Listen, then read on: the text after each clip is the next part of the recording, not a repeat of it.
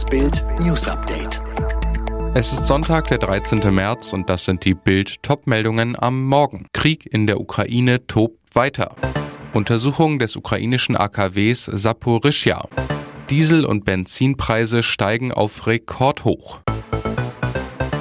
Zweieinhalb Wochen Krieg in der Ukraine, tausende Tote und Millionen Flüchtlinge, aber weiterhin kein Sieger in Sicht.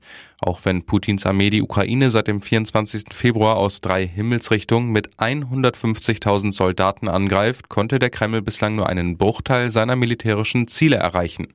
Vor Kiew verwandelt sich der russische Vormarsch in einen Stellungskrieg. Im Osten gibt es erbitterte Kämpfe um jeden Quadratkilometer. Nur im Süden der Ukraine rücken Russlands Truppen planmäßig vor.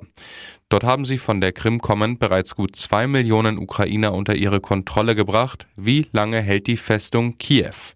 Zweieinhalb Wochen nach Beginn der Kämpfe gleicht Kiew einer Festung. Die Ukrainer haben auf den Straßen ihrer Hauptstadt Barrikaden errichtet.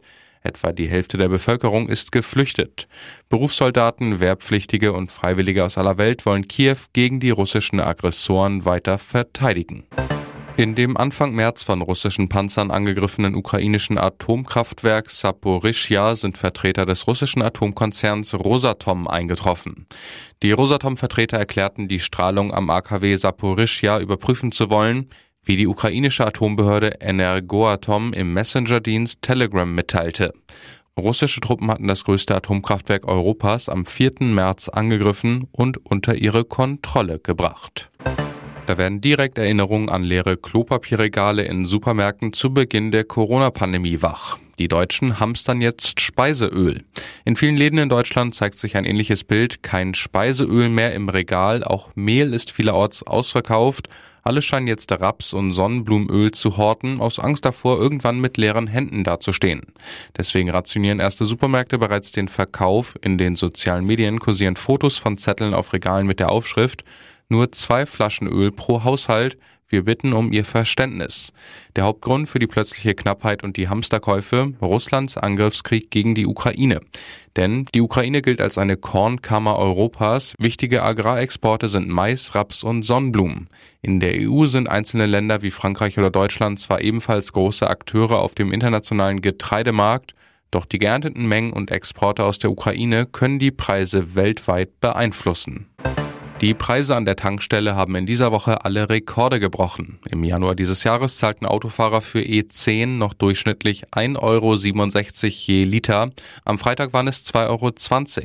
Ein Liter Diesel kostete im Januar durchschnittlich 1,60 Euro. Am Freitag waren es sogar 2,31 Euro. ADAC-Verkehrspräsident Gerhard Hillebrand sagte zur BAMS, die schnelle Steigerung verunsichert Verbraucher stark. Viele Menschen stellen sich die Frage, ob sie sich Mobilität in Zukunft noch werden leisten können. Für Pendler, die noch deutlich größere Entfernung zurücklegen, bedeutet das noch höhere Belastungen. Aus Sicht des ADAC muss die Politik auf die aktuelle Entwicklung reagieren und die Mehrwertsteuer auf Kraftstoffe und Heizöl befristet senken, so Hillebrand. Trotz milderer Omikron-Variante und mehr als 48 Millionen Menschen mit Boosterimpfung in Deutschland, Bild sprach mit dem Dortmunder Professor Carsten Watzel, Generalsekretär der Deutschen Gesellschaft für Immunologie, über die aktuelle Corona-Situation. Bild fragte, lässt der Schutz durch Boosterimpfung jetzt allmählich nach, Herr Watzel? Seine Antwort, ja, im Dezember konnten wir uns durch die Boosterimpfungen noch aus der schweren Delta-Welle herausimpfen. Gegenüber der Omikron-Variante funktioniert der Impfschutz vor Ansteckung aber schlechter und lässt zudem nach. Das betrifft vor allem Ältere, bei denen die Boosterimpfung schon länger als drei Monate her ist.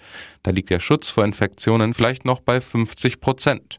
Grundsätzlich gilt aber weiterhin, während der Schutz vor Ansteckungen innerhalb von Monaten nachlässt, bleibt der Schutz vor schwerer Erkrankung viel länger erhalten wahrscheinlich über Jahre. Schönere News kann es für ihre Familie nicht geben. Fürstin Charlene von Monaco ist endgültig zu ihrer Familie zurückgekehrt. Nach Absprache mit ihren Ärzten wird Charlene ihre Genesung an der Seite ihrer Kinder und ihres Mannes fortsetzen, teilte der Fürstenpalast am Samstag mit. Doch bis die 44-Jährige ihre offiziellen Aufgaben nach und nach wieder aufnehmen kann, muss sie sich zunächst vollständig erholen. Seit Mitte November befand sich die Fürstin in Behandlung in einer Luxusklinik in der Schweiz, erholte sich dort von körperlicher und emotionaler Erschöpfung, wie ihr Mann Fürst Albert von Monaco im Februar der französischen Zeitung Paris Match mitteilte. Es hat nichts mit unserer Beziehung zu tun, das möchte ich ganz klar sagen, betonte Albert schließlich im US-Magazin People. Immer wieder werden dem Paar Beziehungsprobleme nachgesagt. Alle weiteren News und die neuesten Entwicklungen zu den Top-Themen gibt's jetzt rund um die Uhr online auf Bild.de.